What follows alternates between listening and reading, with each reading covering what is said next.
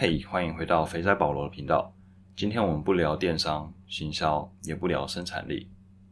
一方面是因为最近比较忙，没有太多的时间可以整理我想要分享的内容；一方面是因为台大接二连三，五天之内有三个同学自杀的事件，还有我看到的相关的文章，或是啊看书看到的内容啊，有些感触，所以想说可以分享一下。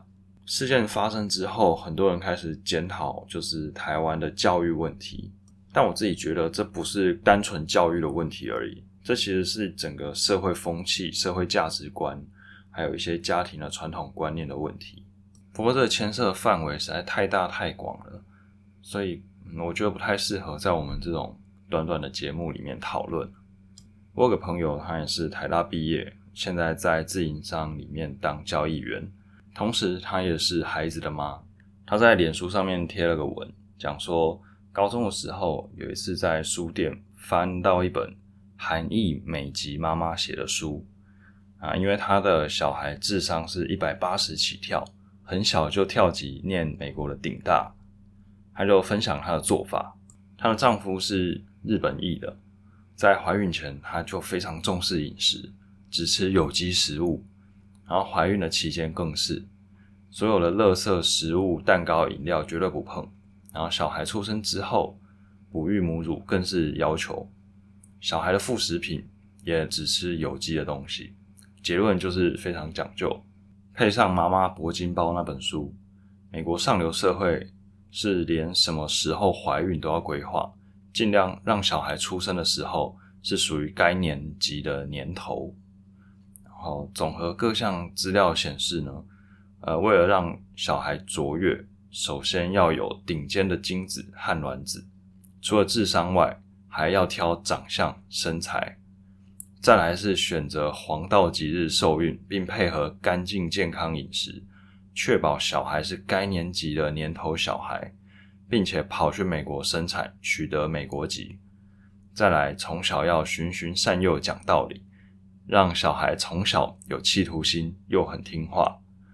之后安排各项学科超前学习，尤其英文、数学，低年级只能接受满分，其他分数是不允许的，并且选择一项运动及乐器，每天练习。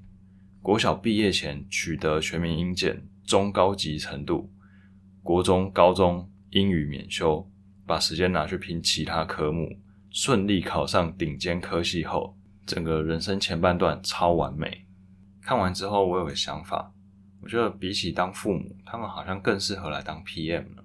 这 roadmap 的规划简直是令人叹为观止诶他们不是把小孩当做人，而是当做一个产品。